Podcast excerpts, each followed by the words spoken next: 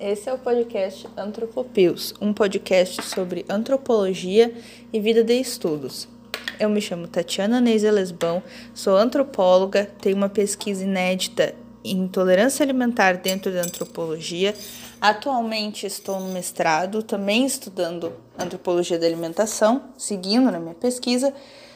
E aqui nesse podcast eu falo sobre problemáticas antropológicas, co uh, coisas do cotidiano vistas sob a ótica da antropologia e sobre vida de estudos no geral.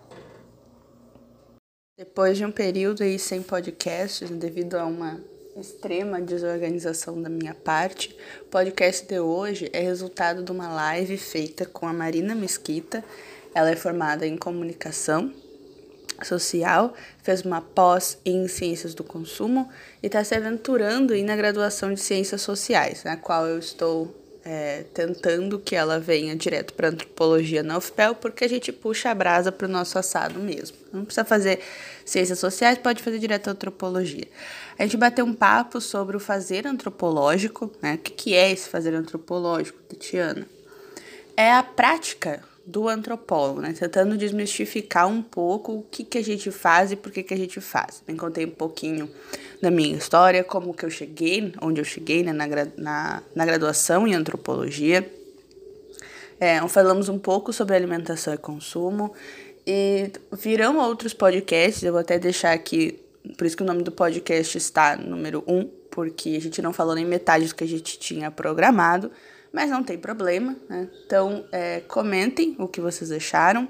Sigam a Marina no Instagram, arroba Marina Mesquita Consultoria. É, me sigam no Instagram também, para quem não me, não me segue ainda, arroba Tatiana Antropóloga. Estou no Twitter também compartilhando é, drops antropológicos, né? É, arroba Tati Antropóloga. Todo dia eu tento postar uma coisinha, uma coisinha mais bibliográfica, mais comentando. Não é nada muito muito denso, mas é pra gente ter um, uma visãozinha antropológica do dia. Uma pílula antropológica, como o nome desse podcast. Eu espero que vocês gostem muito, deixem os comentários, sugestões, dúvidas. E é isso aí, fiquei agora com o podcast que tá muito especial.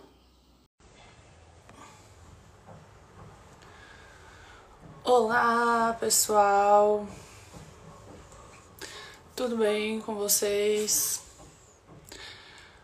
Hoje eu vou fazer uma live muito legal, muito especial, porque é meu aniversário e eu vou falar sobre o tema, sobre uma das áreas de atuação que eu mais gosto, que é a antropologia, com a minha convidada, Tatiana. E aí eu vou convidar ela agora, né? Vamos ver. Vamos ver se foi.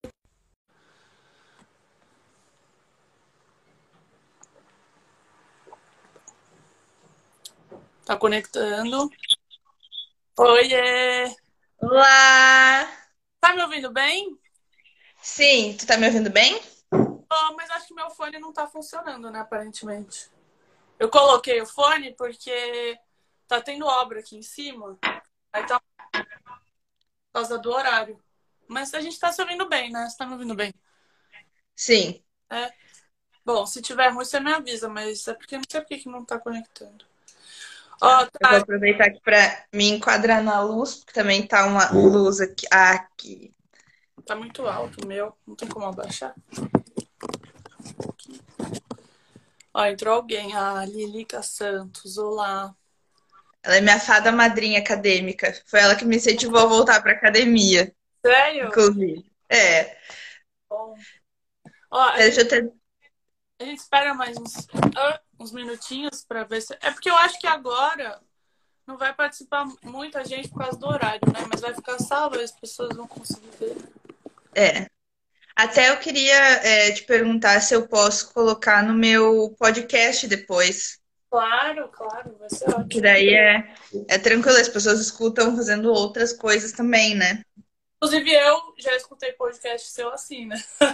Tava passeando no parque e aí eu tava ouvindo, porque eu adoro antropologia, né? Aí eu falei, nossa, é tão difícil ter né, um podcast voltado para isso. Tem um outro. Bom, depois a gente fala dos podcasts da vida também, que tem indicação para fazer. Mas primeiro eu quero te dar um feliz aniversário, te desejar parabéns, muita saúde, muitos anos de vida. 26 aninhos. Quanto? 26. 26. É. Então, assim, muita saúde, muito lattes, que é o que a gente deseja quando a pessoa vai para a vida acadêmica, né? Muito pois... lattes. Inclusive, ontem saiu o resultado do CNPq, né? Deu certo. Ah. Só que eu, eu estou sendo um pouco traíra, porque não era em antropologia sociologia, né, o meu, a, a minha iniciação. O trabalho. É. Mas eu gosto dos dois, né? Provavelmente eles vão se interligar em algum momento. A gente fala disso também. Oi, Leonardo. Ó, Tati, vamos fazer assim: você se apresenta, depois eu me apresento, e aí, ou eu me apresento e depois você já começa a falar. O que, que você prefere? Pode ser. Ah, né? eu acho que eu. É, Pode ser, né? Bom, gente, para quem tá vindo do canal da Tati, eu sou a Marina. Eu conheci a Tati pela cara de pau, eu fui falar com ela. Na verdade, é assim, eu fiz um post aqui na consultoria voltada para antropologia e alimentação. Aí você viu, comentou, e eu fui vendo sua pergunta e falei, nossa, mas eu tava ouvindo seu podcast, tinha, já tinha todos os seus podcasts. E aí eu convidei para a gente fazer uma parceria juntos, uma live para ela falar do tema dela de mestrado, né? e de um assunto que ambas gostam muito, que é antropologia, né? Como tem muita gente aqui que me segue nesse Instagram que não é da área, é até para desmistificar um pouco, né, a relação da antropologia, o que que é, para que serve e todas as suas facetas. Então, eu sou formada em comunicação social, eu, fiz pós em ciências do consumo e hoje eu estudo ciências sociais. Então, aí eu tento falar um pouquinho de antropologia, sociologia e consumo aqui no, no canal. E aí hoje a gente casou esse tema de alimentação, né? E antropologia. E é isso. Agora eu dou a palavra a você. É, obrigada, Marina, pelo convite. É a rede social sendo o que ela significa mesmo, né? Uma rede onde as pessoas se conectam e estabelecem relações. Eu até até estudei um pouco sobre isso na época do, do TCC. Como eu sigo a, a hashtag antropologia, ah, tá. antropologia, cultura e não sei mais qual. Tem umas que eu sigo aí. Então eu acabo conhecendo muita coisa e sendo conhecida também, uma via de mão dupla, né? É por quem se interessa por esse tema. E aí eu vi o teu e é muito raro. É, os antropólogos nas redes sociais, ou eles estão muito vinculados aos programas da pós, que eles estão coordenando, é uma coisa mais acadêmica ou é uma coisa muito pessoal. Varia muito, né? Não é. Ninguém faz um trabalho mais de, de explicar, assim. É uma. É assim, eu tô aqui e quem, quem entende do que eu falo vai entender o que eu posto, né? E aí, quando eu vejo alguém. É, tem até as pessoas que fazem organogramas, aquelas coisas assim. É, eu interajo com as pessoas para as pessoas saberem também, né? que existe mais alguém que entende.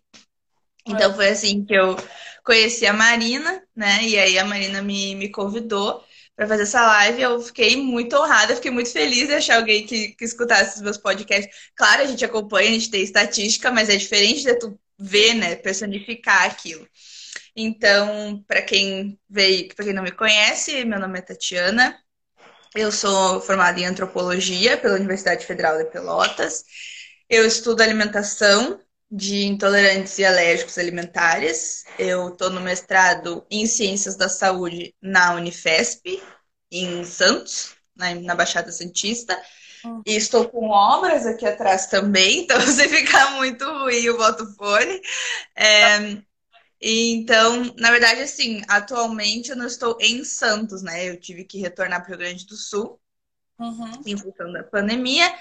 Mas é isso, e a minha pesquisa é sobre o quanto as alergias e intolerâncias influenciam nas escolhas e práticas alimentares de quem tem, né? Alergia, intolerância, doença celíaca, que são coisas diferentes, enfim. Que tem tudo a ver com, tanto com alimentação, por razões óbvias, mas com consumo também. Total, não, com certeza. Inclusive, para quem depois vou até colocar né, na descrição, porque tem nutricionistas, nutrólogos que eu sigo, também tem a ver, sabe? Não é só para antropólogo ou para pessoa, enfim, até para marcas e serviços que trabalham, né, com a área é, alimentícia, é muito, é muito legal ter a visão de um antropólogo sobre o assunto, né?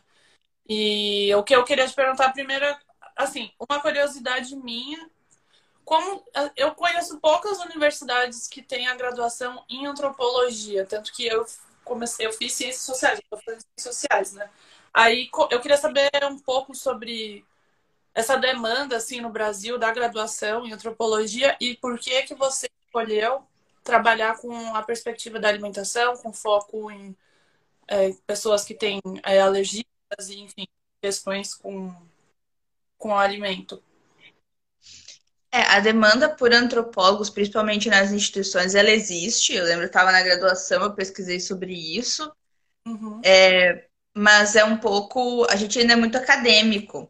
Né? Aqui no Brasil, a gente tem que lembrar sempre assim: o que eu vou falar é contexto brasileiro. Eu fui num congresso em Santa Catarina em 2018 e tinha uma, um grupo de trabalhos sobre antropologia americana. O cara era presidente da American Anthropological Association. Né? Era só gente assim, de, desse, dessa, dessa graduação de lá. E lá, pelo que eu entendi, eles estavam falando sobre vivências acadêmicas e tudo mais. É, eles botam os, gradua os graduandos para fazer um trabalho de campo desde o início, assim. Um trabalho de campo que eu digo, eu tive, claro, é, propostas de trabalho que foram como se fossem mini etnografias, né, mini trabalhos finais, mas parece que lá é uma coisa muito mais. O antropólogo está mais presente fora da academia mais cedo. Né? Aqui não. Aqui o que a gente vê é. Claro, ele começa a ser reconhecido, mas depois de um certo tempo, depois de uma certa caminhada. Então, há uma demanda, sim. E como, como somos poucos, né? É, sei lá, acho que eu entrei, tinha 50 e poucos alunos, a gente se formou em 10. Sim, tem 10 alunos na minha sala, hoje em dia. Sabe? Provavelmente esses 10 vão seguir até o final, mas a gente nunca sabe, né? Tu tem tempo ainda para te formar. Antes. Já não era muito, né? Mas saiu bastante. Uhum. Ninguém fica na área se não gosta. Não dá. É. Então, eu sempre quis entender o ser humano, né, o comportamento e tudo mais. Eu queria ser médica, né, para começar, porque era para entender o ser humano ou na parte fisiológica ou na parte é, social. Você sempre me chamou muita atenção, eu sempre gostei, né, de observar, de entender por que as pessoas fazem o que elas fazem, como que elas fazem, como que isso se organiza numa dinâmica e como que isso vira uma sociedade, né? Como que isso reflete na sociedade como um todo. E aí eu fiz o Enem e eu achei que eu ia ter que ser ou cientista social ou historiadora. Eu não, não, eu não sabia que existia né, o curso de, de antropologia social. E aí, procurando lá, eu achei, ai, olha aqui. E aí as pessoas me perguntam, ah, mas por que tu fez em Pelotas, né? Que onde eu fiz. Eu digo, ah, porque eu tinha a opção ou Pará, ou Minas Gerais, ou Pelotas. Eu achei que Pelotas era mais perto da minha casa. Mas tem, acho que tem um agora no Rio, na Estadual do Rio de Janeiro, ou na Fluminense, eu não me lembro qual é. Sei que tem um no Rio, que eu fiquei sabendo lá nesse congresso. É Piauí, Minas Gerais, que é parecido com, com o da UFPEL e, e o da UFPEL. Na UNB não, a UNB é só mestrado. A UNB é mestrado. É. A UNB é mestrado. E aí, é, Desculpa, é como eu cheguei na. Ah, e como eu estudei alimentação, né? Então, eu sempre tive um histórico, primeiro, de ser muito comilona, de estar sempre no meio da comida e no meio da cozinha. Uhum. Nunca pensei em fazer nutrição, no entanto, assim, nem gastronomia, uhum. né? Porque eu sempre disse assim, uma coisa é tu cozinhar porque tu gosta. Né? Outra coisa é tu cozinhar para pessoas que estão te botando pressão e ter que fazer aquilo em determinado tempo e aquilo tem que dar certo. E eu trabalhei num restaurante e pensei, gente, não. Definitivamente não. É aquela, é aquela cozinha amadora, e tu aprende umas coisinhas lá no YouTube, e tu pode falar, ah, isso aqui, substrato isso aqui, isso aqui, nada, nada além disso. Uhum. E aí, em 2016, eu fiz uma disciplina de antropologia do consumo, participei de um seminário de antropologia da alimentação, daí tudo foi casando, né? No primeiro semestre eu fiz antropologia do consumo, que foi onde eu me encontrei. É porque... de... né? Nossa, eu Por... amei. Porque... É, então, porque geralmente, claro, a antropologia ela é legal, estudar mito é legal, estudar cosmologia indígena é legal, mas não é nada que me prendesse atenção. Tem gente que ama, tem gente que fica lá na, na etnologia afro, fica na, na parte indígena, é, fica nessa parte da religião, ali se encontra, né? Já nos, nos, nos, primeiros, nos primeiros semestres. Eu não, aí quando eu vi a antropologia do consumo, eu falei, é isso aí. É isso aí mesmo que eu gosto. E Aí tá, e comecei a desenvolver, tive até uma bolsa de iniciação científica mais nessa área. Quase no, ao mesmo tempo também começou o seminário de antropologia da alimentação. E eu já estava meio envolvida. Era alimentação e consumo, mas mais consumo do que alimentação. Assim. Não era, não era bem específico, que nem é agora. É, então, Aí eu fui descobrindo na antropologia da alimentação, fui participando desse seminário, entrei num laboratório da minha futura orientadora, né? Ela já era minha cotada para ser minha orientadora, porque eu fui apressada e resolvi que no meio do curso eu ia fazer o TCC. Tipo, vou achar meu tema do TCC porque tá muito tarde. Mas tem dessas também. Eu não duvido que eu faça. Porque tem gente que se envolve em projeto de pesquisa no primeiro semestre e no quinto já está com o TCC quase pronto. É. E eu fiquei assim, né? Eu digo, mas... e, aí, e aí deu, ainda mais dois semestres se forma. Aí eu entrei nesse laboratório, a gente fazia um grupo de estudos, assim e tal, e tinha uma, uma menina que estudava sobre veganismo, e eu, tá, e aí já vai te familiarizando com as leituras, né, sobre o tempo e tal, e tal, legal. Aí um dia eu estava no Facebook, a rede social aí de novo, né? Que é onde a gente está sempre. Se a gente não tá no Instagram. Naquela época era mais Facebook, o Instagram tomou conta. Então a gente hoje está lendo, a gente está nessas redes sociais, e aí apareceu uma loja chamada Com Amor Sem Lactose. E aí eu entrei e descobri que essa pessoa fazia é, produtos sem nenhum ingrediente alérgeno sem ovo, sem soja, sem glúten, sem lactose, sem, sem nada, né? E aí comecei a me interessar e comecei a pensar, porque eu já vinha pensando nisso, né? Nessa função de estudar por tabela, né? O, o, veganismo, eu pensei assim, tá, mas o veganismo é uma escolha que envolve alimentação, que envolve consumo, que envolve, né? Um monte, uma série de coisas. Mas e quem não pode porque não pode? Porque eu sempre disse assim, ah, eu não, eu não, eu posso comer tudo que eu não passo mal, né? Eu não tenho nenhuma alergia, não tenho nenhuma restrição. Eu até dizer, né? Que horror, mas eu, eu até dizer assim, ah, não tem nenhuma alergia, não, não tem nada que me faça parar de comer, né? Mas essas pessoas têm. Uhum. E aí? E aí, pensando nisso, né? Juntando um pouco com essa, com essa loja, essa misturança toda, Aí eu fiz meu TCC, que foi basicamente eu dizendo assim, gente, vamos olhar para esse tema aqui, porque não tem nada na literatura disponível, né? Então, é. é um pouco, foi um pouco complicado, porque eu tive que desbravar um pouco esse mato, né? Fazendo uma adaptação aqui da, da literatura que a gente já tem para ver o que, que encaixa nesse tipo de restrição. E aí segui com isso no mestrado. E tem pra algum... também tem algum outro país que, que fala tipo, sobre antropologia e alimentação, Estados Unidos? Olha, eu procurei nas bases de dados em português, em inglês e espanhol. Não achei ninguém.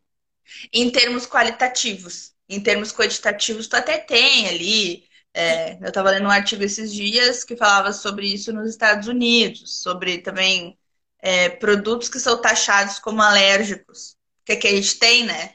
Aqueles produtos que aparecem mais no rótulo, né? Alérgicos contém trigo, contém soja, contém leite, contém isso. Muda de país para país, dependendo da reincidência de alergia e da cultura também, né? Do que, que aquelas pessoas consomem mais. Mas em termos da antropologia mesmo, mal encontrei aqui. Aqui eu encontrei trabalhos ali na nutrição, na enfermagem também. Não, muito poucos. E usando a abordagem da antropologia, que é essa coisa qualitativa, entrevista, etnografia e tudo mais. Não puramente é, a abordagem social da alimentação. Entendi, entendi. E você não tem nenhuma alergia, tipo. Engraçado, porque eu pensei que você trabalhasse com esse tema porque você sofresse de algum. Né, ter alguma um tipo de alergia que não, você não pudesse comer e tal. Foi curiosidade mesmo, assim. Foi, foi. Foi curiosidade, porque naquela. Foi 2016. A partir daquela época, eu acho, já tinha uma crescente, já vinha uma onda de alguns produtos muito específicos. Já, isso é. Claro, a gente acha que é muito comentado, não sei se alguém, se alguém acha, mas eu acho que é muito comentado, mas porque eu estudo isso. Mas tem muita gente que não sabe ainda. Mas naquela época parecia que tinha alguma coisa assim, algumas lojas mais específicas. Muito pouco, muito pouco. Então, é, eu percebi isso, que é diferente do movimento é, por opção, né? Que tem gente que adota uma dieta cetogênica, dieta keto, dieta isso, dieta aquilo, que não vai glúten, né? Por exemplo. E não, eu não tenho, também nunca procurei saber. tem dias que eu olho assim, pra, pra acne do meu rosto, eu penso assim, eu podia fazer um teste e ficar sem comer lactose e ver, né? Mas não vou fazer isso. Eu fiquei uma eu semana penso. carne. Foi o que deu. Hum? Eu fiquei uma semana, eu, é, fiquei, eu fiquei sem comer carne, assim. É muito difícil. Eu queria muito virar vegetariana, mas eu sei que é um processo, né? Mas eu consegui uma semana. Uma semana. Aí no final de semana foi bom, é. É isso, vou comer. O churrasco aqui, né, gente? Eu, eu, eu nasci no sul, então eu acho que eu tenho isso aqui também dentro de mim, assim. Eu amo carne, nossa, é difícil. É questão ideológica mesmo pra eu parar, não porque, porque gostar, eu gosto. É aonde, aonde tu nasceu? Santa Catarina. Mas é lá no interior de Santa Catarina, Joaçaba. É quase. Nossa, é bem oeste, eu acho. Mas enfim, é engraçado, porque nasci e vim pra cá, só que eu não sei, eu, eu eu gosto muito, assim, de carne, eu gosto muito. Peixe, frango. E eu não tenho, eu acho que eu não tenho nenhuma alergia também, não sei se eu tenho. Pode ser que eu tenha, não saiba, porque eu nunca fiz exame, né? Então tem É, mas geralmente, geralmente, é, eu falo brincando esse negócio da, da acne, que é de safada mesmo, né? Se eu parar de comer gordura, a acne some. Mas tem, tem gente que tem sintomas bem severos, assim, né? Severos, assim, por cólica, a pessoa passa mal, né? Por, por cima, por baixo, né? Sintomas bem mais graves. Né? E aí faz o diagnóstico e descobre, ou nem faz, né? Se tu come uma coisa e tem a reação, aí né, automaticamente. Bem, tem o diagnóstico. Não, mas eu acho muito legal. Eu tive uma professora na pós, a, a, a Paula, Paula Pinto. Ela foi é, orientanda da Liga Shorts, lá na USP. E aí eu tive antropologia do consumo com ela. Aí eu falei, meu Deus, é isso que eu quero fazer, é isso que eu quero fazer na minha vida, eu quero ser antropólogo, quero fazer etnografia, quero fazer vivência de campo, porque como eu vim da comunicação, eu fiquei muito frustrada com o mercado de trabalho, eu achava que os, assim, na perspectiva, tipo, ah, dados muito quantitativos que são importantes, mas é, não é, não existe uma subjetividade, você não está perto, você não vivencia de fato, sabe? A cultura, o comportamento, enfim. E aí, quando eu tive essa matéria com a, com a Paula, eu fiquei apaixonada. E ela estudou, ela, fez, ela publicou um livro, que eu não vou saber o nome agora, mas é voltado para a comida brasileira, da cultura brasileira. E como a relação né, da, do, da comensalidade, da gente no sentar da mesa, da relação familiar, o ritual que a, que a comida proporciona. E é bem legal. Inclusive, tem, eu acho que. Eu não sei se é no Amazon ou no Netflix, que fala sobre comida brasileira. Você devia ver. É bem legal. É o da. Eu acho que é na Amazon que fizeram é. uma série baseada no livro do Câmara Cascudo, né? É, é. Nossa, eu falei. Eu tô louca pra ver. Muito legal, muito legal. Aí acho que eu passa... tô louca pra ver. Você, você fica com vontade de comer, assim, sabe? Eles, eles vão mostrando como que faz a culinária e tal. É bem legal. Ah, alguém mandou uma pergunta aqui. E os casos de pessoas alérgicas são cada vez mais frequentes. Qual seria o motivo? Modificações genéticas nos alimentos? Então, né? É, na verdade, tem as alergias aos componentes, tipo alguns é, conservantes, é, algumas coisas que eles colocam na alimentação. Eu não sei ao certo. Eu acho que é tanto. Porque tem, por exemplo, alergia à proteína do leite de vaca. As proteínas são várias. Total. Sabe? Tipo, a, a caseína é uma delas. Aí tem a lactoglobulina, a alfa-globulina, blá blá blá. Então, assim, as coisas ficam muito específicas, mas não acho que não dá para afirmar que é, que é uma modificação genética no alimento. Claro que pode ser que alguma coisa dos alimentos processados dê alergia, mas é, depende, eu, eu acho que não, não, não sei. Porque eu acho que é, é muito. São, tem muito estudo ainda para ser feito sobre.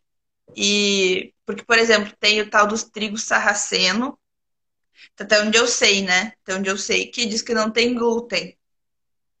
Então ele naturalmente não tem glúten. Só que se a pessoa, se a pessoa é celíaca, a pessoa pode comer ele sem problemas. Mas o trigo normal, o trigo tem glúten, independente da, da forma dele, né?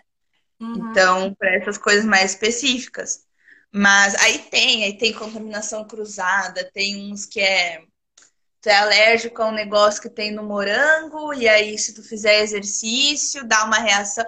É, tem cada tipo de alergia, tem um consenso de alergia, né? Feito pela ASBAI, que é a Associação, Associação de Alergia e Imunologia né, do Brasil. Então lá tem essa alergia de tudo que tu imagina, de todos os jeitos que se manifesta de tudo, tudo, tudo, tudo. Uhum. Então eu não sei dizer bem ao certo se é das modificações. Não boto minha mão no fogo, digo que não é. Né? Mas deve ser assim, algum elemento específico que coloca o que daí causa reação. É, será que não tem também uma. Assim, quando falam de determinados alimentos, tipo, ah, isso é saudável, isso não é. Será que também não tem uma indústria envolvida? Ou de querer falar. Isso é uma coisa que é muito frequente, né? Tipo assim, ah, ovo faz bem, ovo faz mal. Cada hora fala alguma coisa, aí você fica meio sem saber o que, que é saudável ou não, a relação com a comida. Inclusive, eu vou aproveitar e vou falar desse, desse livro aqui, que tem tudo a ver. Mando o capítulo depois quando eu fui prestar mestrado na SPM sobre consumo, eu comprei vários livros que falam de consumo de forma geral. Aí tinha esse aqui, ó, chama Éticas em uhum. E tem um capítulo, quando eu fui fazer um freela de comunicação voltada para uma moça psicóloga que tinha um programa de alimentação consciente e tudo mais, eu queria fazer um, uma análise mais de ciências sociais, não só de comunicação e marketing. E aí tinha um capítulo que falava exatamente disso, porque era a relação de obesidade, de transtornos e tal, que tem a ver com a área que ela estava atuando. Aí fala sobre aspectos públicos e privados de escolhas alimentares em práticas virtuais de comunicação e consumo. É da Maria Soares Carvalho. Depois eu te passo. Aí fala uhum. sobre isso, tipo, a questão da indústria, a questão dessa cybercultura, que é, a gente não, a gente acha que a gente escolhe nossa alimentação. Só que é, é, é uhum. tudo bombardeado que a gente nem a gente nem se Sim. tem um momento preparado para comer, né? A gente come enquanto trabalha, a gente come enquanto está fazendo uma coisa que chama modernidade alimentar, né? E aí aumenta o consumo e, e aí fala um pouco da relação da obesidade, dos transtornos alimentares, aí da indústria da beleza, né? De padrão e tudo mais. Mas fala o que é consumir, que é muito mais que um exercício de gostos, tipo, revela um conjunto de processos socioculturais. É bem bacana esse livro. Esse capítulo é. foi o que eu, que eu falei, que eu estudei. e quem é alérgico intolerante, na verdade, com essas explosões né, de coisas, eles ficam mais é, não é suscetíveis, mas eles têm que dar mais explicação, né? Essa loja que eu trabalhei com amor sem lactose, ela usava açúcar nos produtos dela, assim, e aí fazia, ela fazia algumas marmitinhas para as crianças levarem é, para o colégio, para festinha, sabe? Tipo, ah, a criança não pode comer um brigadeiro, então ela vai levar o brigadeiro dela para ela poder ali confraternizar, ter esse momento ali com as crianças e coxinha e pastel, né? Enfim, coisas que a criança pode comer, que ela vê os outros comendo e ela sabe que ela não vai passar mal e, enfim, não vai dar aquele transtorno. E ela disse que vinha um povo vegano querendo que ela fizesse, tipo, coxinha de jaca. E aí ela me, ela me disse assim, como que a criança vai levar pro colégio uma coxinha de jaca? É, tipo, ela dizia que a preocupação dela não era os veganos, né? Então, assim, hoje, a, a entra moda e sai moda de dieta, né? Tanto que o título do meu TCC é Intolerância à Lactose não é frescura, justamente por isso. Não é, não é que a pessoa não coma porque ela tá de dieta ou porque alguma coisa. Não, ela não pode. Então, assim, realmente, esse negócio do. Eu até quero é, comentar aqui: esse negócio do a gente não escolhe o que a gente come. Tem um capítulo do Pharmacy Academy que é tipo. Como é que eu vou explicar? Não sei se você já ouviu falar. A Urban Pharmacy é um, é um restaurante de Porto Alegre, eles têm a Pharmacy Academy, que eles tratam da alimentação em muitos aspectos, tanto do aspecto mais fisiológico quanto do aspecto mais é, comunicação social, assim, o aspecto mais social, né? Permeio, assim. E aí o Ícaro de Carvalho, que é um, um cara que trabalha com marketing digital, ele estava falando justamente isso. Eu vi um texto de uma entrevista dele, assim, que ele disse que percebeu que a esposa dele queria ir no McDonald's e ficava cantando a música do McDonald's, sabe? ficava cantando a música do McDonald's na, no dia inteiro e ele se e ele viu aquilo e daqui a pouco ela estava dizendo que queria ir no McDonald's, sabe? Comer o sanduíche novo. Uhum. E aí e é bem isso, sabe? A gente é bombardeado o tempo todo por muita informação. É, então a gente não vai comer alguma coisa porque a gente a gente não acorda querendo comer um McDonald's. E se a gente acorda é porque a gente já viu muitas vezes um McDonald's. Senão a gente não tem como conceber um McDonald's do nada, daquele jeito. Ah, eu quero comer aquele sanduíche lá. Tu só concebe se tu já viu muitas vezes, que já tá no teu imaginário. Não, sem contar que a gente não tem muito tempo, né? Tipo, a gente não tem um tempo só pra parar e comer. Né? É tudo, até é reunião que você vai fazer enquanto você come. É ler um texto enquanto você come. É ver uma série enquanto você come. No, e é isso era um dos motivos que falava que aumentava o transtorno de o transtorno alimentar, a questão da obesidade e bombardeando de informação, né? Porque hoje em dia se você fala, sei lá, bacon, aí vai aparecer uma propaganda cinco minutos depois. Uhum. O algoritmo, né? Que muita, pode ser muito nosso aliado, mas pode ser o nosso pior inimigo, né? Eu tenho. É. Ai, o que eu ia falar? Eu esqueço o que eu vou falar, mas o. Mas é bem isso é bem isso, assim. Ah, a gente vive numa cacofonia. Cacofonia. Tem, eu acho que é o Fischler que fala em cacofonia alimentar. Hum. Cacofonia de informações. A gente vive o tempo todo. O tempo todo. Aquele, aquele jorrando informação. Eu queria aproveitar, já que a gente está falando sobre a questão alimentar, o papel, por exemplo, porque o, o, a, etnografia é uma metodologia de estudo que a gente faz né, para obter dados qualitativos. E aí, quando a gente vai fazer etnografia, existe todo um processo antes de você vivenciar o campo, né? Então, não é simplesmente tipo, ah, vou lá, vou fazer um questionário e vou voltar para casa e, enfim, tabular. Não é bem assim. Você tem que uhum. estudar a temperatura do, do, do seu sujeito de estudo ou objeto, independente da relação que você vai ter, é, a questão de como a, a, gente desmistificar o nosso olhar, né, que a gente tem um enquadramento já meio ocidental, né, então a gente vai com uma, uma visão de pré-julgamentos nossos, só que a cultura do outro não é a mesma que a nossa, e a gente não tem que tem até, ó, tem um livro do Roy Wagner que fala sobre isso. Ele fala que a gente não, Experiência. Ah, ó, quer ver? Vou pegar aqui a frase. É o da invenção da cultura? É, isso. Ao experimentar uma, uma nova cultura, o pesquisador identifica novas possibilidades de viver a vida.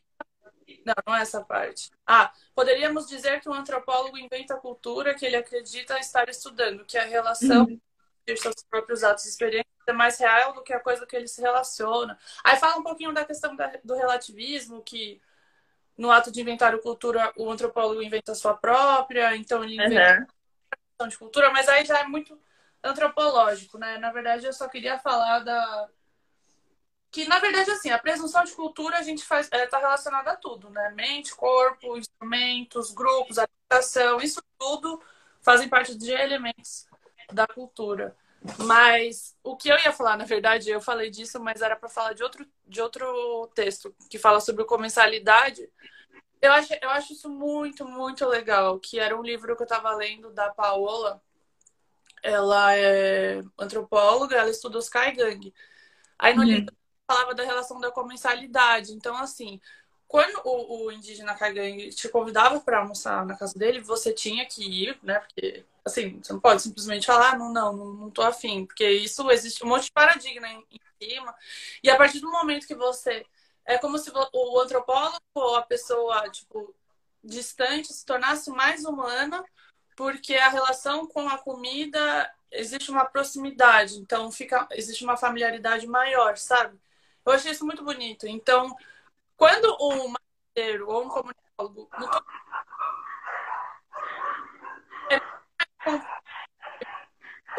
quando um antropólogo vai vivenciar o campo, pra, seja para obter dados acadêmicos, para algum estudo de mercado, é,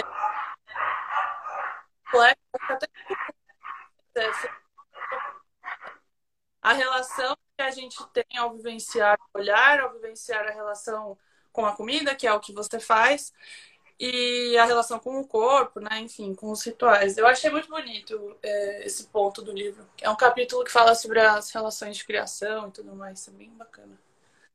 Mas. É. Cada, cada sociedade atribui, né? A, a importância à alimentação. Os italianos são muito conhecidos por, por terem aquela mesa farta, aquela comida, aquela gritaria, aquela um monte de coisa junto né? É. Eles dão esse valor para para alimentação. Né? Cada, cada sociedade vai definir, né? Já os orientais, eles são mais reservados, mais fechados, né? Os chineses, os japoneses, ele já, ele já ele vai comer pouco, se tu comparar uma mesa italiana com um, uma comida típica japonesa, atípica, não o que a gente faz com a comida japonesa aqui no Brasil, que é uma, é uma patifaria, né? Se tu for ver o japonês se visse um sushi com cream cheese e Doritos, ele desmaiava. Então, também eu acho é bem interessante isso. Assim. E justamente porque que eu quis estudar alimentação, né, agora eu estava me lembrando, complementando, é por essa dimensão dia a dia. Que todo mundo faz isso. Só que existe regra para fazer isso. E não é uma regra, não é uma regra vertical, é uma regra que vai variar conforme muitas coisas, né? Eu até é, tuitei sobre isso ontem, sobre quem vai comer. Quem vai comer, o que, que vai se comer. Eu não vou convidar um. Por exemplo, eu botei ali o prefeito, né? Que na, o exemplo do, da mata ele usa o governador. É claro, se tu tá no Rio Grande do Sul, tu vai fazer um churrasco mais especial, aquela coisa toda, né? É, ou se tu tá ou tu vai levar num bom restaurante, um restaurante que tu conhece, aquela coisa. Então, assim, é diferente de tu estar tá com uma amiga tua que é duas da manhã, eu comer um X. Uhum. Sim. É claro que, entendeu? É, é, é bem isso. É, existem regras, né? Cada cultura define o que, que vai comer ou não. Tati, isso me fez lembrar, eu, eu basicamente tive uma perspectiva antropológica, uma visão antropológica, porque eu morei no Egito por quase dois anos, assim. Né? Eu morei na casa de egípcios e tudo mais. E uma das vezes que eu morei lá, eu, vi, eu vivenciei o Ramadã. E no Ramadã, o que, que, acontece? Você fica de jejum por até o sol se pôr. Então, às três da manhã, assim, tem a, a reza. Até no dia seguinte, à noite, você não bebe nem água. Inclusive, eles ficam muito estressados nessa época. Eles é, têm mais... Por que será, né? acidente de carro, e não só comer e beber, não pode ter relação, não pode tocar, tem um monte de regras, né? E aí, é, o ritual né, que eles faziam na hora de comer, eles chegavam em casa mais cedo do trabalho, né? Porque até diminuir a hora de trabalho, de oito eles trabalhavam seis, porque ficava muito exaustivo, ainda mais no verão, tá? 40 graus. Não sei como eles conseguiam, assim. E aí, ah, não, se é pra fazer, tem que fazer. Se é pra pagar alguma coisa, tem que pagar bem direitinho. Nossa, e aí chegava em casa, era muito legal ver tipo, a família inteira reunida para fazer as comidas típicas do Ramadã, para ver uma novela que só vai sair é, nesse período né, do Ramadã. Então, é, era todo um ritual em cima e eles ficavam felizes, mesmo em jejum. Era aquele momento, nossa, agora já colocar o banquete, a gente vai cozinhar junto. Não pode comer enquanto tá cozinhando. Então, imagina, você tá sentindo o cheiro da comida, está morrendo de sede e eles mesmo assim, no bom humor, principalmente as mulheres, né? Que eram as que faziam mais a comida. É, super de boa, assim, não se importavam se eu comia também, porque assim, eu não, nunca fui muçulmana, né? Então eu, eu ficava meio sem graça de comer na frente deles, porque eu trabalhei em organizações lá, então horário de almoço eu almoçava. Só que eu escondia, assim, porque eu achava meio falta de respeito, né? A pessoa fazendo, eles falaram, não, não tem nada a ver, tá tudo bem, a gente tá acostumado. Mas falaram, pô, mancada, né? Abrir o um marmitão aqui, esquentar enquanto eles estão rezando. Mas isso dava uma boa análise antropológica, assim. Dava uns, bons ensaios. Eu tive uma cadeira de antropologia da religião, que é o que eu tô tentando te aliciar para fazer antropologia na UFPEL, né? Que a professora é maravilhosa. E aí eu tenho a 1 e a 2. Eu não lembro o que, que era de trabalho na 1. Eu sei que a 2 a gente tinha que fazer tipo uma mini etnografia também, e eu fui numa missa tridentina. Hum. Aí eu conto lá, até eu, tenho que, eu, eu achei esse ensaio esses dias, acho que eu vou, vou publicar, assim, que era eu e uma missa tridentina, até para quem é, tipo, minimamente católico, né, vamos dizer assim, batizado, entrou numa igreja pelo menos uma vez na vida, né? A missa tridentina é outra vibe total, e as pessoas cantando em latim, e eu acompanhando no livro, eu falei, gente, essas pessoas não estão onde eu tô, não, mas enfim, esse teu, essa tua experiência etnográfica é maravilhosa, já dá um livro. É, então, e como eu morei eles, né, eu mais, mais próximo e tal, é, eu morei para criar esse vínculo, mas eu vivenciei bem esse período. Era muito legal, assim, os pratos típicos, a relação é, de pegar as coisas com a mão mesmo, sabe? É, era bem era bem gostoso, assim. Para mim, eu não passava fome de nenhum jeito, mas é, ver eles, né, se relacionando com a religião, com a comida, era bem legal. Tem alguém, acho que foi a Lilica, perguntou assim, Tati, comenta sobre a como, comevivência. Comevivência. Ela botou que a mãe quer saber, a mãe quer ouvir, né? A mãe é minha mãe. É. Aí ele quer estar tá fazendo cabelo lá na mãe. Até é, é um caso engraçado, porque é, eu fiz aquele trabalho, né, no salão da minha mãe e tudo mais. E uhum. aí, que já virou live, já virou podcast e tudo mais. E a Lilica, ela é irmã de uma cliente da mãe, as duas são clientes da mãe. E essa cliente da mãe era minha professora, foi minha professora na sexta série. Hum. E aí ela virou cliente da mãe muito tempo depois, e a mãe não, não, não sabia, né? E aí um dia eu vi, acho que na agenda, e comentei, ah, é a professora Zé? Tipo, é, eu falei, ah, minha professora já estava na faculdade, assim, já foi um... Então, é essas coisas que a gente vai se, se encontrando em cidade pequena. A Comevivência é um, um movimento encabeçado pela chefe é, Zelda Dalmolin. Tu não tá, foi a primeira live que eu fiz, eu fiz com ela. E não ficou gravada por pura e simples é, rateio meu. Era uma pessoa meio avessa essas tecnologias e eu não consigo salvar.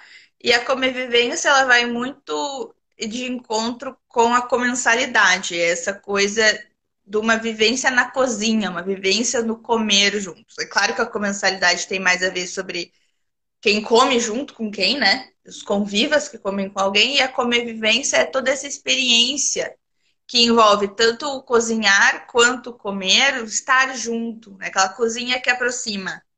Né? Tem diferenças né, entre convivência e comensalidade. E aí é esse movimento que ela encabeça. Adoro ela. Ela é ela é outra meio fada madrinha minha. Qual que é o nome? Ela tem um livro? Ela, não, ela tá, tá trabalhando bastante no, no Instagram dela, ela é chefe consultora, ela era chefe de cozinha do Copipi, o restaurante tailandês que tem em Porto Alegre, né? Que é com. Vou seguir. É Zelda Dalmolin, arroba Zelda, que nem o Legend of Zelda, DM. DM. É o nome da minha gata, Zelda. É? É, por causa do, do videogame. Ah, muito, muito legal. Ô, Tati, o que eu ia te perguntar, porque daqui a pouco vai encerrar a live, né? Eu acho que a gente vai Já? voltada para consumo e antropologia, porque tem muitas, muitos livros que eu vou até citar aqui para depois, mas hoje vamos focar na questão do, do alimento, né? O que eu queria te perguntar é, é, são duas perguntas, na verdade. A primeira é como que um antropólogo ele pode, como ele vivencia o campo, ele faz a etnografia e ele faz essa vivência na relação de estudar o alimento, né, o ritual do alimento, e como o antropólogo é primordial para trabalhar junto, em paralelo com a comunicação, ou com uma pessoa da área de, de enfim, marketing, e como pode haver essa união, sabe? Seja nos meios digitais, seja na hora da vivência, e se você pode ou não, né, com isso. É, o, o antropólogo, o que, que ele vai fazer? Ele vai justamente, como tu comentou, dar, é, entender essa subjetividade do dado. Uhum. É claro que o dado quantitativo ele é importante, óbvio, mas o antropólogo ele tem uma certa sensibilidade e ele estuda justamente o porquê das coisas. Então é, é, é o significado. Que nem assim, qual é o significado da tua gata ter o um nome do videogame? Uhum. Então existe assim, existe o significado. O videogame é um bom exemplo assim das pessoas que jogam, falando mais do consumo, né? Então as pessoas que jogam um determinado jogo, elas vão é, entender, aquilo se cria como se fosse uma, uma tribo, né? Normalmente não se usa mais esse tribo, se usa, esse termo se usa etnia. Nunca me esqueço de uma prova que quase que eu coloquei tribo, fui falar com o professor. falei, professor, acho que não se fala mais isso, né? É. E o professor um fofo me corrigiu.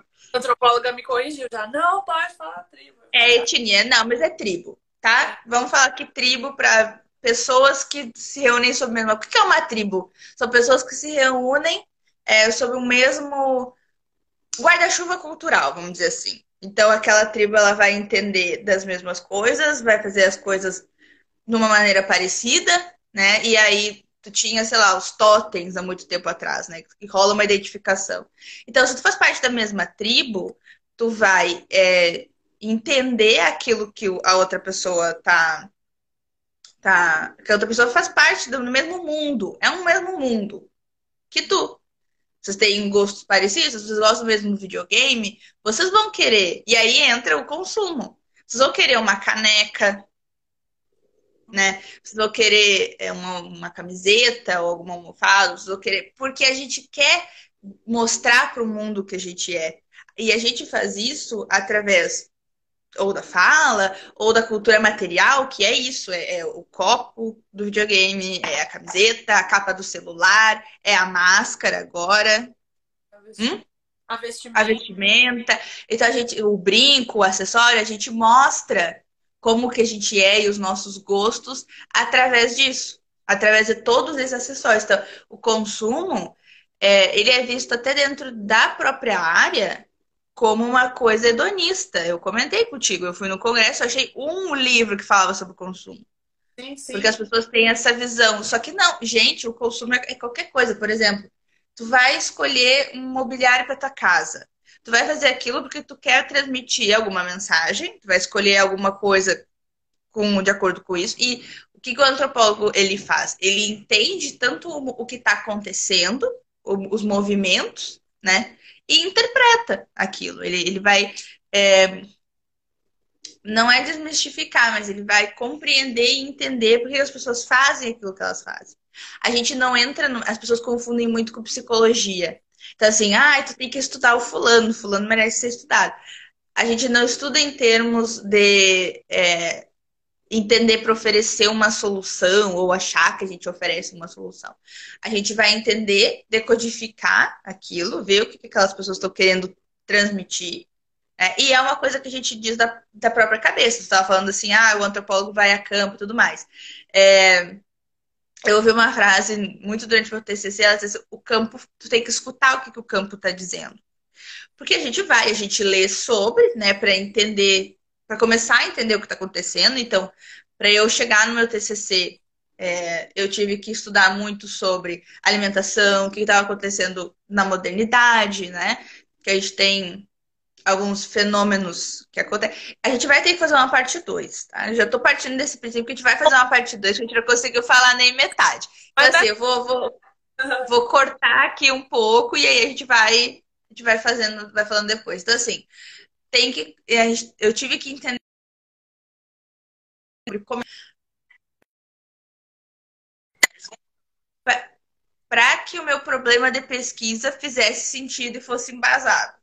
Então, assim, se eu estudo que as pessoas comem é, em conjunto, que elas comem com determinadas regras, que elas fazem isso porque tal coisa não faz sentido para uma cultura, blá, blá, blá, blá, blá, blá, aí eu chego em Pois bem, se a, nossa, se a nossa cultura determina o que a gente come, se a gente faz isso de acordo com algumas regras, como que fica a pessoa que não come porque o corpo dela não, não dá, não processa? Porque ela tem esse elemento cultural muito forte. O que, que ela faz com isso? É. Então, a gente tem que ter uma leitura, mas aí tu chega no campo, às vezes o campo te diz outra coisa. Tu vai lá achando, não, porque se eu li isso, então vai ser isso. A gente tem que formular uma hipótese. Mas aí o campo retorna pra gente e ali a gente vai analisando. E isso que o Roy Wagner fala da invenção da cultura, eu acho que foi ali que eu vi também. E eu tive umas cadeiras meio antropológicas, assim, no mestrado, e eu dava uma comentada com o pessoal. É, na verdade, a gente só percebe a nossa cultura em relação à outra. Né? Exato. O antropólogo, ele não vê que ele é da cultura dele a partir do momento que ele cai no meio do mato. Vou botar no meio do mato, que é o exemplo mais, É, mais É um comum. choque cultural, né, também, né? Que é uma coisa muito comum no antropólogo e necessária. Eu acho legal isso, sabia? Porque eu acho muito sem graça você fazer uma pré, um pré-julgamento ou, um, sei lá, você achar que vai ser assim, assim, assado e chegar e, e é assim. Eu acho gostoso o, o, o, o despertar, né? Tipo, a diferença. Eu- é, por isso que eu, assim, eu acho que eu sempre quis ser antropóloga, mesmo quando eu fazia, trabalhar era só da comunicação, porque eu sempre gostei de estudar a cultura do outro, por isso que eu sempre me familiarizei super com o Egito, considero uma segunda casa para mim, então eu acho que tem tudo a ver, assim. Eu vou pegar, só pra você ver, eu tenho, será que tá aqui? Não. Tem um, eu escrevi uma vez sobre um, um artigo de um, acho que ele chama Roberto, que ele fala sobre a etnografia, como fazer né, a etnografia. Não é o Roberto Amato, o Anthropological Blues? Ou é o Roberto Cardoso de Oliveira? Roberto eh, Carlos de Oliveira, é, que ele publicou. Roberto Cardoso, ele tem. Ai, como é que é? Ele tem umas é, quatro não sei o que, faz. Eu estudei ele antropologia brasileira.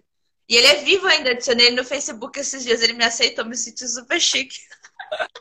É, então, aí ele fala o trabalho do antropólogo, olhar, ouvir e escrever. Aí ele- Olhar, ouvir e escrever, exatamente isso que eu estudei. é muito legal, muito legal. Isso, isso mostra muito mais a fundo, né? Que a gente tem uma domesticação de olhar, que existem várias problemáticas, né? Na hora da entrevista, tem a relação com a língua, tem a relação. Acho que eu comentei isso em. Acho que foi no segundo vídeo que eu fiz pro meu canal. Que depois eu compilei tudo no, num episódio curto do, do podcast, que era que a gente também é antropólogo, por exemplo. Tu nasceu em Santa Catarina, não sei quanto tempo tu viveu lá, mas aí tu te mudou, eu não sei onde é que tu mora agora? São Paulo? Rio? É. São Paulo.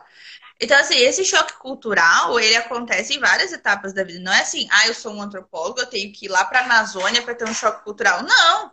Não precisa ir longe, né? Tu sai do Rio Grande do Sul, tu vai para São Paulo, tu sai do Nordeste, tu vai para São Paulo, tu sai de São Paulo, vai para o Nordeste, vai para o Sul. vai- A gente tem pequenos momentos em que a gente tem que é, se familiarizar com aquilo, que é esse primeiro momento do antropólogo, é se familiarizar com o objeto de estudo. Claro que a gente não está estudando as pessoas, mas é, é, é um bom exemplo até para entender o que, que a gente faz, né? A gente vai lá, a gente entende.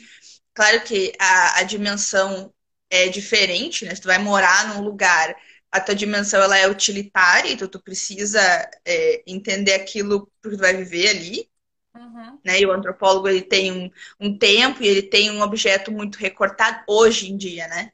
Porque antigamente as pessoas estudavam tanto que o Levi-Strauss, o tratado dele, ele vai das mitolo... ele vai da mitologia, da religião, da organização de parentesco, passa pela alimentação, passa tudo, mas é porque ele fez muito tempo de pesquisa, né? Então ele, ele conseguia entender isso. Hoje em dia não. Hoje a gente não tem mais nem tempo hábil. Então tu pega ali uma grande área, antropologia da alimentação, tu recorta, recorta, recorta, e aí tu tem os trabalhos antropológicos.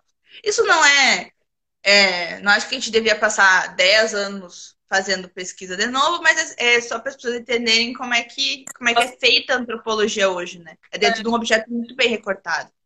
Como gente- tudo, né? Tudo hoje em dia é muito específico, né? Eu acho, assim, eu acho que tem vários temas que a gente podia falar, mas a gente podia falar um pouco da antropologia moderna, né? Um dos temas, como que as coisas mudaram, como eram. Ou da cultura do consumo, não sei. A gente pode fazer live sobre muitas coisas.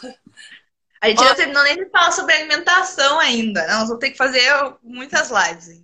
A gente, ó, já vai daqui a pouco, porque desliga do nada. Avisa um minutinho antes, mas encerra. Clica, clica no ao vivo que tu consegue ver o tempo bem direitinho, quanto tempo tá de live. Ah, a gente tem ainda nove minutos. Eu descobri isso sem querer. Ah, então, eu não sabia, você acabou de me ensinar. Então, ó, Tati, o que eu ia te perguntar era a relação de como um, um antropólogo ele pode trabalhar com uma pessoa de comunicação, é, como que pode existir essa integração, seja no meios digitais, seja na vivência de campo, seja para, enfim, trabalhos acadêmicos. Queria que você falasse sobre isso. E sobre o seu podcast, né? Obviamente, temos que falar. Fazer o jabá. Deixa é. eu só responder aqui para para Lilica. Eliane, eu não posso começar outra porque eu tenho reunião com a minha orientadora. É. E eu não posso adiar a reunião com a minha orientadora. Não posso, querida, não posso. É, então, o antropólogo, o, a gente trabalha basicamente hoje é, formando outros antropólogos, porque para fazer uma pesquisa é, uma, é um efeito dominó. Então, assim, para te fazer uma pesquisa, tu precisa de um fomento aqui no Brasil. Volto, volto a dizer, não é uma coisa assim universal. Né? Tanto que tem, por exemplo, é, nos Estados Unidos, tem a antropologia biológica, que é a antropologia forense, né? Que é a, a Bones, aquela do seriado. Aqui tu não tem isso. Aqui essa parte é mais relegada à arqueologia biológica e não tem esse trabalho. Tipo, lá nos Estados Unidos, o antropólogo forense, ele tá na sociedade, ele tá na polícia. É diferente. É. Então, assim, só para as pessoas não saírem dizendo assim que a antropologia é assim mundial. Não. Cada lugar é muito específico, isso vai muito do, de como que começou a antropologia em cada lugar. Então, assim, contexto brasileiro, hoje. E isso depende muito também, tanto de como começou, da configuração das coisas hoje. Então, é, só para não porque assim, eu sou antropóloga, é muito fácil dizer assim, ah, eu ouvi de uma antropóloga que é assim assado. Contexto brasileiro. Muito importante é. pensar nisso. No contexto brasileiro, a gente tem a universidade, as universidades são centros de pesquisa também. Não, não existe uma separação. A pessoa não é só pesquisadora. Para a pessoa ser pesquisadora, ela tem que ser professora. Indiscutivelmente. Então, o que acontece? Tu faz uma graduação, tu faz um mestrado, tu faz um doutorado, eu acho que isso vai acabar mudando com o passar do tempo. Não sei, tem que ver ainda. É...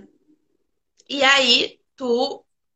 Porque assim, tu vai fazendo mestrado, doutorado e tu vai fazendo pesquisas antropológicas. Então, tu vai sendo conhecido na área, né? Porque tu entrevista pessoas, porque tu precisa de algum, algum fomento, né? Algum órgão tudo mais. Então, assim, tu acaba galgando os seus passos nessa carreira, que é a carreira acadêmica.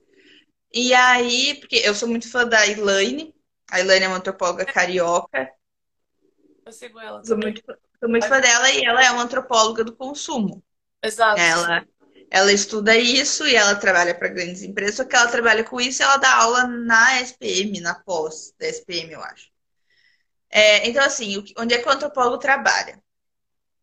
Principalmente em universidade, e aí nisso ele vai. Então, ele faz trabalho é, por exemplo, quem mexe com, com indígenas é, faz trabalhos inevitavelmente para a FUNAI, tem algumas empresas de consultoria, tanto na parte da arqueologia, que nós nem entramos nessa parte ainda, quanto na antropologia, que é um trabalho muito. É, eles trabalham muito juntos, principalmente nessas é, demarcação de terra, essas coisas assim. Então ele está ali, né, tem essas empresas de... Faz laudo. Oi? Faz laudo antropológico, isso. É, então ele trabalha nessas empresas de consultoria, ele trabalha, pode trabalhar por conta, ele trabalha em universidade. Né? A universidade não isenta ele de dar pareceres, né? Não, não isenta. É, então, ele vai formando, e ele vai formando novos antropólogos. Né? Se ele está numa universidade, ele vai dar aula tanto para ciências sociais, para antropologia, para o turismo, artes visuais, eu sei que tem antropologia, moda, algumas. Comunicação social. Oi? Comunicação social. Então, assim, ele está presente nisso tudo. É onde ele pode trabalhar. Não é tão. É, não é simples a palavra, mas não é tão. Não é escrachado também, fica muito, muito feio essa palavra. Mas é, o antropólogo, ele não é, é quem conhece é quem, é quem pesquisa muito sobre. Ele não está tanto na sociedade assim. Então, também porque tem pouco. Então, assim, tem uma demanda, mas ele, a gente é mais relegado à academia. mas não tá só lá. Mas é, é um nicho bem mais acadêmico do que a maioria das profissões. Até porque a gente não tem licenciatura, né? A gente tem bacharelado só, não é que nem o cientista social que pode dar aula de ciências sociais. Uhum. Então, também tem isso. Como a gente não tem uma licenciatura, bacharelado implica que a gente ou siga uma carreira é, assim, na consultoria, parecerista e tudo mais, uma carreira acadêmica, que podem andar juntas. Não é. Mas a carreira acadêmica é melhor porque daí a gente vai fazendo pesquisa. E você vai conhecendo, né? Você vai estudando, você nunca para de estudar, isso é legal. É. Ó, a gente só tá com dois minutinhos agora. Nossa, a gente vai Meu Deus. Vai ter jeito. Vai. Vai, vamos ter que fazer outra live. É, eu ia te mostrar alguns dos livrinhos que fala sobre consumo. Ah, esse é famoso, né, do Bauman, Vida para Consumo. Aí tem um que é, olha, essa autora ela é muito conhecida na SPM, a Rosa Rose de Mello. Ela estuda sobre comunicação, consumo. Aí tem esse aqui. Uhum. Vou mandar depois, deixar no coisa. Na... E esse aqui é o da Slade Arruda Fontinelli. Você conhece esse, Cultura do Consumo? Né, tá. são, são muito modernos. É, muito moderno. Fala da relação contemporânea, mas aí fala sobre a questão do marketing, da antropologia. Ai, mas é isso. Agora a gente tem poucos segundos, você só tem que se despedir, porque ficar. Eu vou. Sério, a gente tem que fazer mais. muito, muito obrigada. Acho que a gente faz mais, só ajusta as agendas aí. E muito obrigada pelo espaço, porque a gente tem muita coisa. A gente não falou nem metade que a gente tinha para falar ainda, né? Ah, hora. Mas voltaremos. Então, só não vai ser agora, agora, agora. Mas então é isso, gente. É, vai estar tá no, vai estar tá no meu canal do Spotify.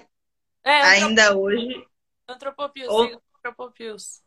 Antropopios no Spotify, no Google Podcast, na, na Apple Podcast, tá em tudo, tá em todo lugar. Então, assim, bem ligeirinho e me sigam para mais dicas antropológicas. Total. Foi muito boa essa parte. A gente vai fazer muito mais. Beijo, gente. Obrigada. Beijo.